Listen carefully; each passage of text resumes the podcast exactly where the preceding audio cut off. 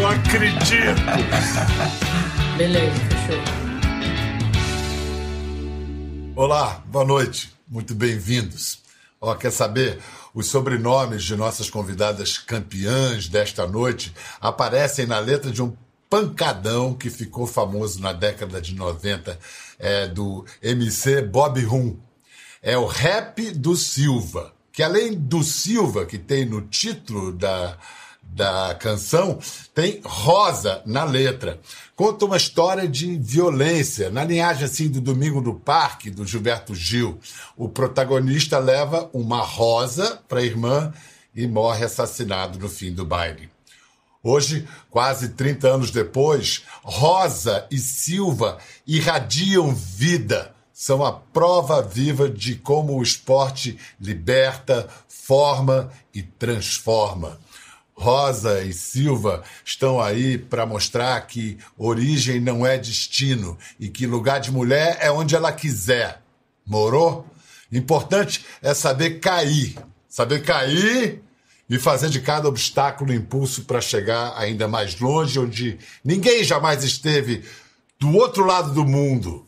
Nas tão esperadas Olimpíadas de Tóquio, agora adiadas para o ano que vem. É, nessas Olimpíadas, uma quer ser a primeira bicampeã do judô brasileiro e tem muita chance, e a outra, que já é campeã mundial, será pioneira porque vai levar o skate para os Jogos pela primeira vez.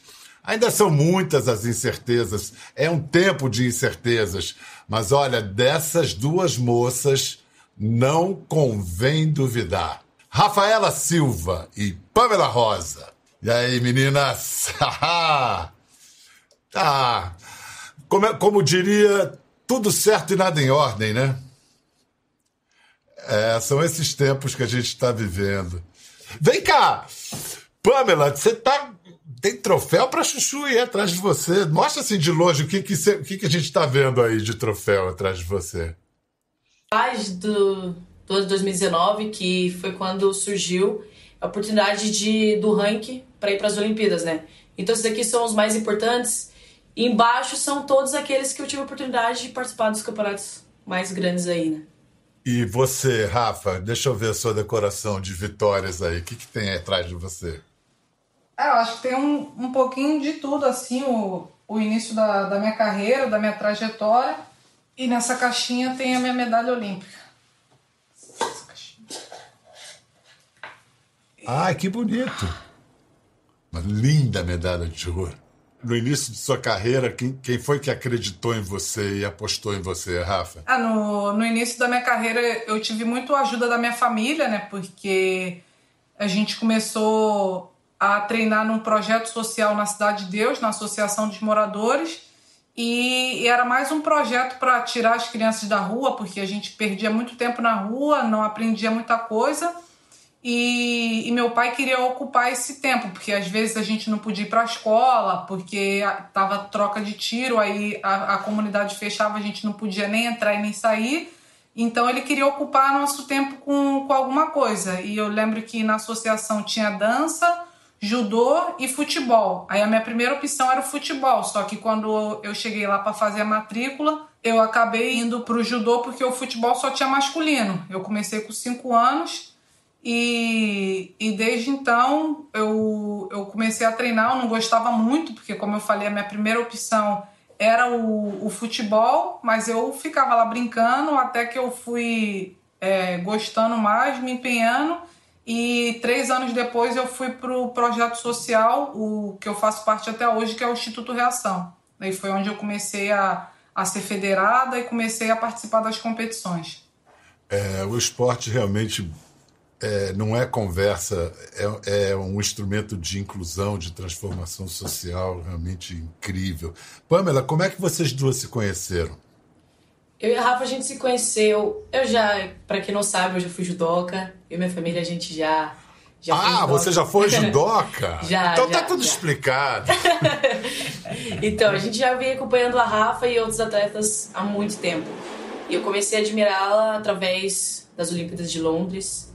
E, e sempre acompanhando, assistir Olimpíadas 2016. E a gente se conheceu através de eventos dos nossos patrocinadores mesmo. Olha só, vamos mostrar uma coisa que essas duas têm em comum. As duas se sagraram, chegaram no, nos títulos mais altos de sua carreira, na frente da torcida local, em casa, que tem um gosto todo especial. Vamos ver primeiro, lembrar o ouro da Rafa. O juiz vai parar o combate em 9 segundos. Em 9 segundos, Aurélio Miguel em 88, Rogério Sampaio em 92, Sara Menezes em 2012, em 2016, 5, 4, 3, para a luta, para o cronômetro, para a contagem.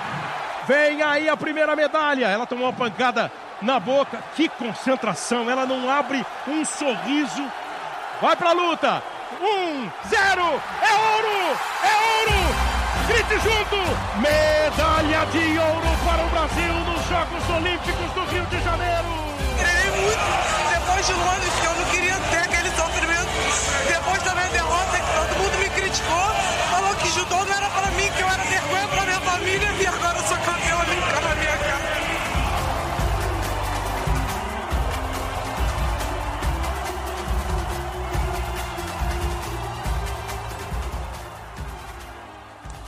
Gente, toda vez que a gente vê isso, a gente vai chorar junto com a Rafaela também.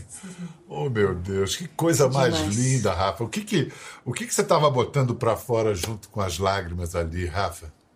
Ah, como, como eu falei na entrevista, né, eu, eu voltei a competir depois de 2012, porque eu tinha decidido que eu ia interromper minha carreira ali, né, porque eu fui para a Olimpíada representar o nosso país e, e ser recebida dessa maneira da, das pessoas me criticarem, falar que eu sou a vergonha para minha família, que para compensar o dinheiro que eles pagavam de impostos, eu tinha que voltar rastejando de Londres para compensar isso.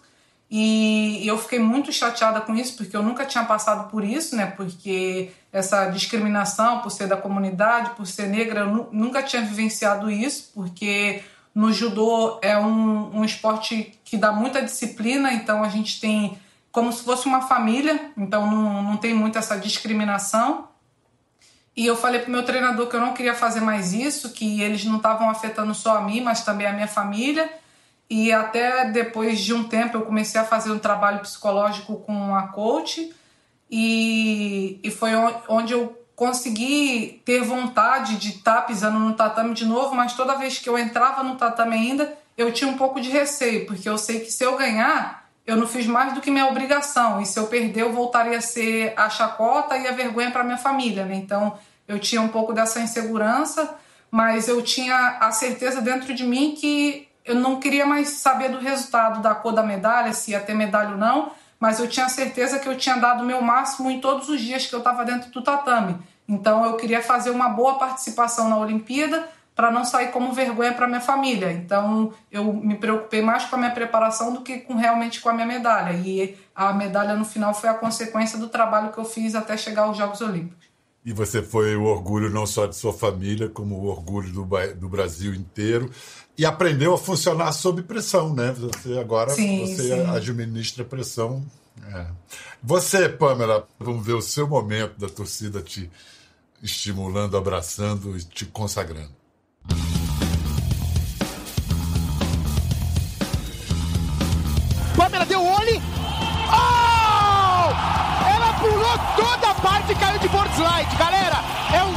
Gigantesco. As brasileiras estão acabando com essa final. No aquecimento eu não tinha conseguido, machuquei tudo. E e nas, nas tricks eu falei, agora vai. Foi muito bom. Minha vontade era de ir pra bancada, pular todo mundo. Esse troféu aqui não é só meu. E é dedicado ao meu tio que faleceu nesta noite. Felizmente ele não pôde estar aqui. Mas é por sorte. Caramba, você tinha ainda essa motivação do, do luto, Pamela? Sim, foi bem difícil. Você dormiu a noite anterior? Conseguiu dormir? Só um minuto. Nossa, toda vez que eu olho eu choro. É, mas é muito emocionante é. mesmo. Eu já estava uma semana antes, já me preparando para essa competição, que era a última competição da primeira janela para ficar uma, numa ótima colocação no ranking. Sábado foi as eliminatórias, que é a semifinal. Consegui passar em primeiro lugar. É, a competição acabou umas 9, 10 horas da noite. Então eu já ia pro hotel para me descansar, porque 8 horas da manhã de domingo eu tinha que estar na competição de novo para a final. Cheguei no hotel, tava aí o meu primo, minha mãe chegou e deu notícia que meu tio Maninho tinha falecido. Esse meu tio Maninho, desde quando eu nasci, desde quando eu era pequenininha, eu sou, era muito chegada nele. E ele é uma pessoa que sempre torceu por mim. Você vai na casa dele, tem tudo que é meu, todos os shapes que eu dei para ele estão, estão todos lá pendurados. Então aquilo foi um baque para mim. Fiquei chorando a madrugada inteira. Eu falei, pronto, não vou conseguir ganhar, não vou conseguir fazer tudo aquilo que eu, que eu estava fazendo de melhor, que era andar de skate, subir cima do skate, fazer, dar o meu máximo. Cheguei na pista muito mal, não tinha conseguido dormir, estava péssima, péssima, péssima, péssima. Entrei na pista, eu acho que simplesmente só tava eu, meu skate e o meu pensamento era no meu tio sempre. Então eu dei, eu pude fazer tudo que eu, que eu estava treinando. Então naquele momento eu, que eu acertei a manobra e eu sou uma pessoa que eu sou igual a Rafa. Enquanto não acabar tudo, você não vai me ver sorrindo e comemorando. E naquela hora ali, eu não, não tinha acabado a competição, as meninas iam fazer a manobra. Eu acho que eu soltei toda a raiva que eu tinha no meu corpo de, de pensar tudo no passado, de todas as pessoas que não acreditavam no meu potencial. Falavam que eu não ia conseguir chegar onde cheguei.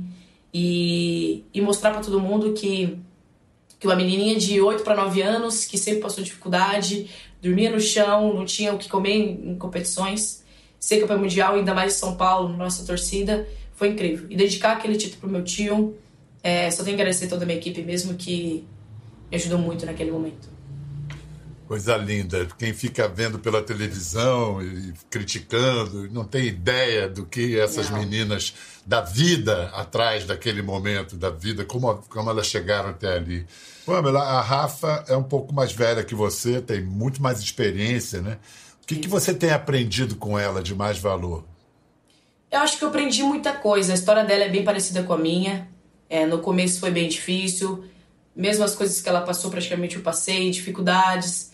É, eu no começo tinha muita dificuldade, muitas pessoas não acreditavam no meu potencial.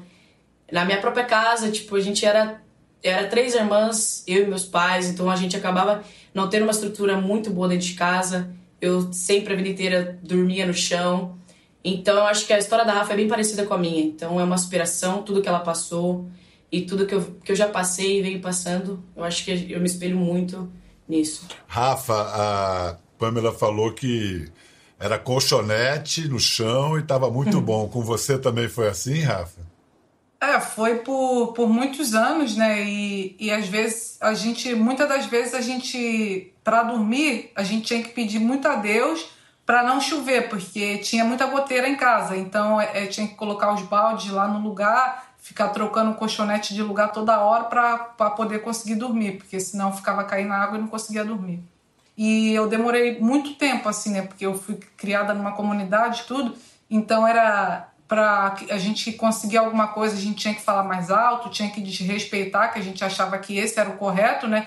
Então eu, eu, tomava muita bronca, muito esporro, deixei de participar de muitas coisas por conta do meu comportamento. Você aprendeu disciplina na porrada, então, né?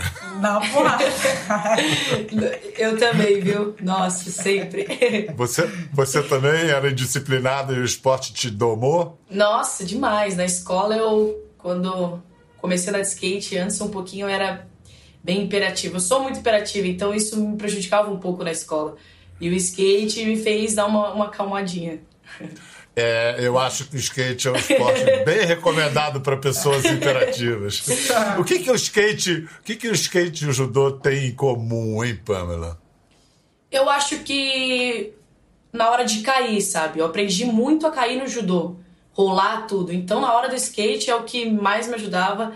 Isso que tem bem em comum ali no skate. Como eu falei, fiz, fiz muito judô, aprendi a rolar no judô então, é, eu acho que esse é o mais incomum que tem os dois. A gente, quando aprende a cair no skate ou no tatame, Rafa, isso, isso ensina a gente a aprender a cair na vida, porque a vida também dá umas rasteiras brabas. Para levantar, o que, que a experiência do esporte pode ser útil na vida? Você tomou um golpe duro ano passado, Rafa. Você ganhou o ouro no tatame, lá no PAN de Lima, no Peru e o perdeu no exame antidoping. Foi pelo uso de um broncodilatador presente em remédios para asma. O que, que aconteceu, Rafa? Ah, eu acho que isso é muito importante, né? Porque no judô a primeira coisa que a gente aprende geralmente as crianças quando chegam no judô elas já querem aprender a jogar, derrubar o adversário, o companheiro de treino, mas a primeira coisa que a gente aprende é cair. E conforme a gente vai caindo, a gente vai se fortalecendo, aprendendo a cair ao certo, porque a gente sabe que precisa levantar. Então, é uma das coisas que eu mais aprendi nesses meus anos aí de seleção brasileira de judô, essas experiências que eu consegui acumular, é que quando a gente cai, a gente que decide se vai ficar no chão ou se a gente vai levantar. E uma das coisas que o judô me ensinou muito foi a cair, e, mas também a me levantar. Então, eu fui lá, ganhei, ganhei a minha medalha, eu sei do que eu não fiz, mas infelizmente na, na regra, na lei, é que onde é, se aparecer uma substância no seu corpo, você tem que devolver a medalha. Então eu perdi o meu título, mas não, não desisti da minha carreira, estou tentando buscar aí, entrando com recurso, super confiante de que eu estarei na Olimpíada de Tóquio no ano que vem e 2023 tem outros Jogos Pan-Americanos e é conseguir minha vaga e estar tá lá buscando minha medalha novamente. Você agora tem um recurso, né? A, a, você pode adiantar ou é melhor não adiantar a sua defesa? Então, é, eu não sei quem são as pessoas que vão me julgar, quem está envolvido no tribunal, mas eles sabem quem é Rafaela Silva. Então, eles ficam nas minhas redes sociais, eles ficam é, entrando nas redes sociais das pessoas que são mais próximas a mim. Então, qualquer coisa que seja divulgado ou que seja falado, eles já estão preparados esperando isso no tribunal. Então, eu, o meu advogado ele não me fala muito assim sobre o, o recurso, mas nada. Mas você parece bastante serena, confiante. Sim, estou bem tranquila, né? Porque, como eu falei, esse advogado que eu estou agora, o doutor Marcelo Franklin, ele é especialista em casos de doping, né? E quando eu fui procurar ele, que alguns atletas me indicaram, eu contei para ele toda a minha história, tudo o que aconteceu e, e eu tô super confiante lá, né, que ele possa reverter o caso, reduzir a minha pena e me colocar nos Jogos Olímpicos novamente, na vaga que eu conquistei dentro do tatame. Eu imagino o mundo todo virou de cabeça para baixo com a pandemia, mas atletas no ano de uma Olimpíada, parar tudo, fora a cabeça, o que, que fica comprometido com o, adiamento dos jogos, assim, no preparo físico, técnico, no emocional? Pamela, você primeiro. Como eu falei, o meu ano de 2019 estava sendo incrível. É, graças a Deus estava conseguindo ficar em boas colocações, me manter no topo do ranking. E chegou a notícia que as Olimpíadas foram adiadas, chegou tudo isso que está acontecendo no mundo inteiro. E querendo ou não, é, é difícil para nós atletas, né? Parar tudo que a gente estava fazendo, a gente estava muito focada. Ainda mais skate, que ia ser a primeira, primeira vez nas Olimpíadas. Só que como a gente vem conversando junto com a CBSK, foi a melhor coisa que poderia ter acontecido, pensar um pouquinho mais coletivo, que a gente não pode ficar brincando com a, com a nossa saúde. É, estamos muito ansiosos para que tudo se volte, estamos treinando muito em casa. É, e é mais uma dificuldade que a gente tem para passar tantas dificuldades que já passamos na vida, né? Quero entender isso. Estamos treinando muito em casa. Como é que é? Treinando em casa é o skate no meio da sala, passando por cima do sofá. Que treino é esse? minha, oh, minha mãe já está ficando louca aqui dentro de casa, porque eu ando skate no meu quarto, ando skate na minha sala. Eu tenho os obstáculos junto com a, minha, com a minha equipe que a gente conseguiu colocar na garagem de casa. Então é o dia inteiro se escutando barulho de skate.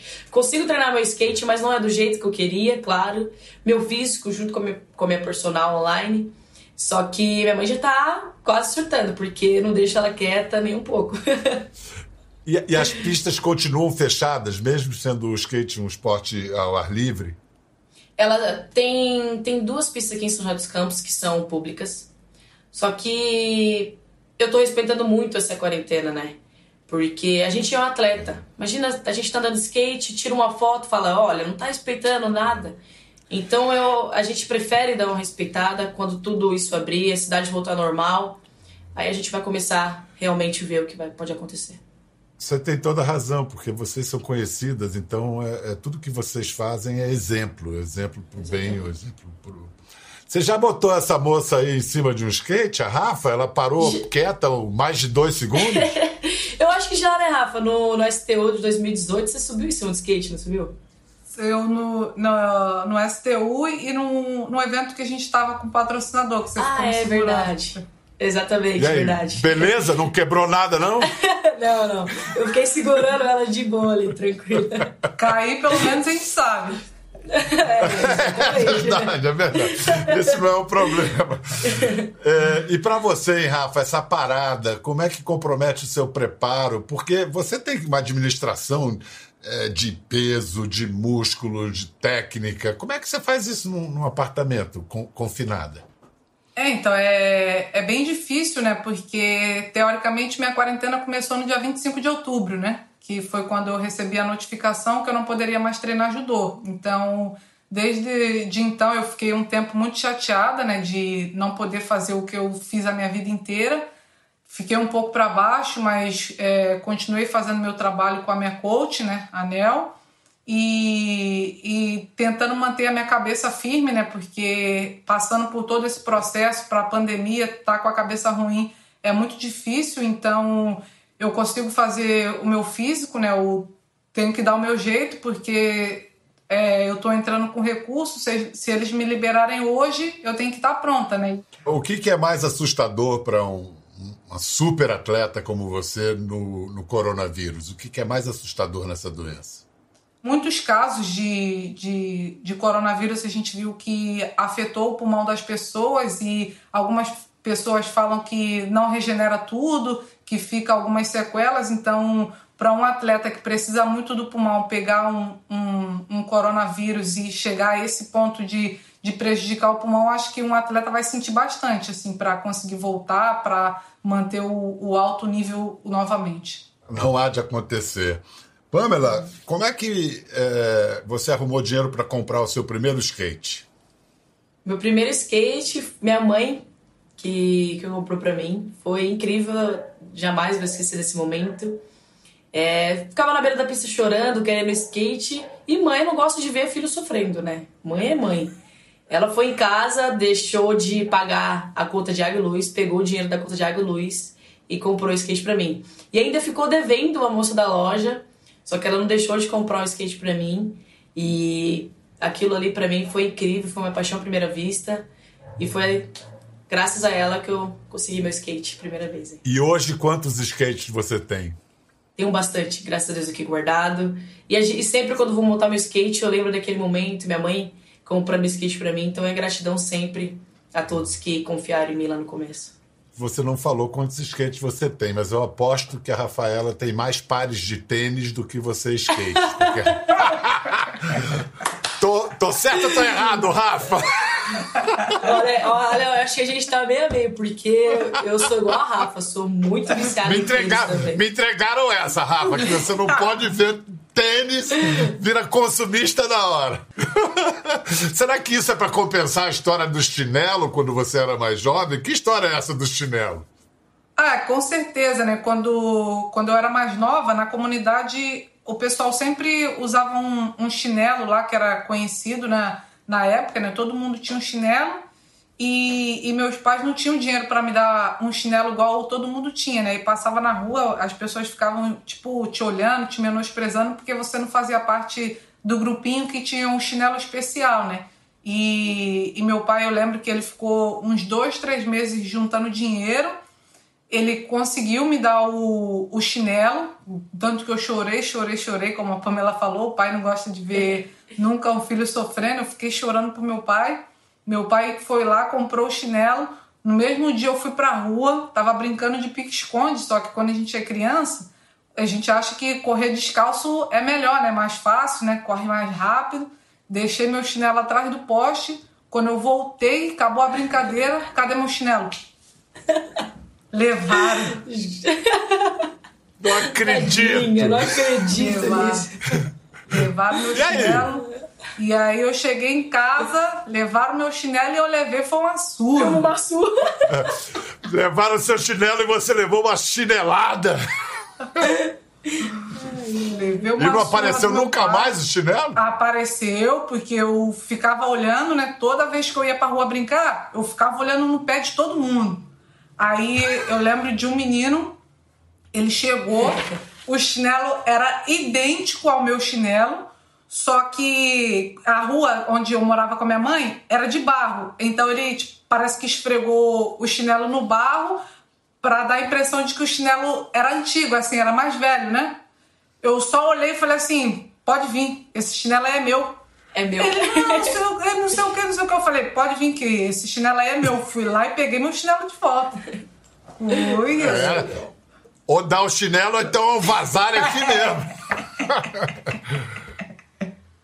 Além do adiamento das Olimpíadas esse ano, a, a sua amiga Rafa também adiou um compromisso muito importante. Escuta, Rafa, com quem você está compartilhando o isolamento? Está confinada com quem? Hoje eu tô sozinha, porque é agora no início da semana minha noiva foi para Portugal com a seleção brasileira de judô e vai ficar 45 dias fora. A judoca Eleudes Valentim, é isso? Isso. E você falou noiva, mas já estava com casamento planejado e a pandemia atrapalhou? Não, por enquanto, ainda a gente ainda não recebeu nenhuma mensagem falando que precisa adiar. Então, por enquanto, está mantido janeiro do ano que vem. Era para ser depois da Olimpíada. Aí Agora, com volta de competição para o ano que vem ou para o final desse ano, a gente tem que aguardar aí para ver o que, que vai acontecer. Janeiro de 21 parece uma boa data, né, Pamela? Concorda? Janeiro de 21. Parar de, parar de ficar. Como é que é? Enganando a pobre moça. né? Vai casar na igreja? Tem vontade, de- tem vontade de casar na igreja, Rafa? Não, a gente vai casar num. É uma casa de festa, assim mesmo. Você tem é, é, alguma religião? Você segue alguma religião? A fé religiosa, de alguma maneira, ajuda você no esporte? Ah, com certeza, né? Eu sou evangélica, desde muito nova, minha mãe sempre levou eu e a minha irmã para a igreja. Eu acreditava muito em mim, acreditava muito em Deus, né? Porque eu chegava nas competições e, como eu falei, eu cheguei muito nova na seleção brasileira de judô e quando, as, quando saía a chave, aí já vinha o pessoal mais, mais experiente, né? A galera um pouco mais rodada na seleção, falando: Nossa, a Rafaela caiu na primeira luta com a campeã olímpica, com, com a japonesa, então as pessoas já me davam como vencida, né? Então aí as pessoas falam: Não, o que, que você está pensando? O que, que você vai fazer? Eu falei: Ué, eu, ela tem dois braços, tem duas pernas, ela sabe judô, eu vou entrar lá e vou fazer o, o que eu sei. Então eu sei que quando eu entro na competição, eu não, não vou chegar e vou falar que eu sou a mais treinada, porque quando a gente vai para treinamento de campo, a gente vai fazer treinamento com alguma equipe lá de fora, eu vejo que realmente, se falar, eu treino menos que as meninas, só que na, falou que tá valendo, aí a gente briga até o último segundo. E você deve estar morrendo de saudade desse tá valendo. É como você quer comemorar quando acabar isso tudo no tatame? Ah, com certeza, né? Eu fico me coçando ali para entrar na competição, mas agora tô, tô aguardando o, a audiência, tô aguardando também a pandemia, né? Porque é outra coisa também que não adianta falar que liberou, continuar a pandemia e a, situação com todas as famílias que estão passando por, por esse momento e não poder fazer judô do mesmo jeito, né? Então é, é manter a fé, acreditar que daqui a pouco vai estar todo mundo bem e poder voltar no tatame, que com certeza o pessoal tá com saudade de apanhar para mim. Eu sempre falo com as minhas amigas que daqui a pouco eu tô voltando.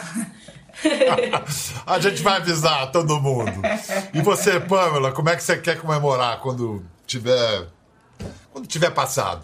Quando tudo isso passar, eu só quero poder voltar a andar de skate e poder voltar é, a ler tudo aquilo. Próxima competição, tal mês. Então, tô muito ansiosa para tudo isso. Acho que todos nós, né, atletas, estamos muito, muito empolgados para que as competições possam voltar logo. Olha, saibam vocês duas meninas que nós estaremos aplaudindo, torcendo, muito orgulhosos do que vocês fazem tão bem, vocês as melhores do mundo. Obrigado, Rafa, obrigado, Pamela. Que lhe seja leve o resto dessa, dessa prova que todos nós estamos passando. Obrigada, o prazer foi todo meu. Muito obrigada. Prazerão. Tchau, gente, até a próxima.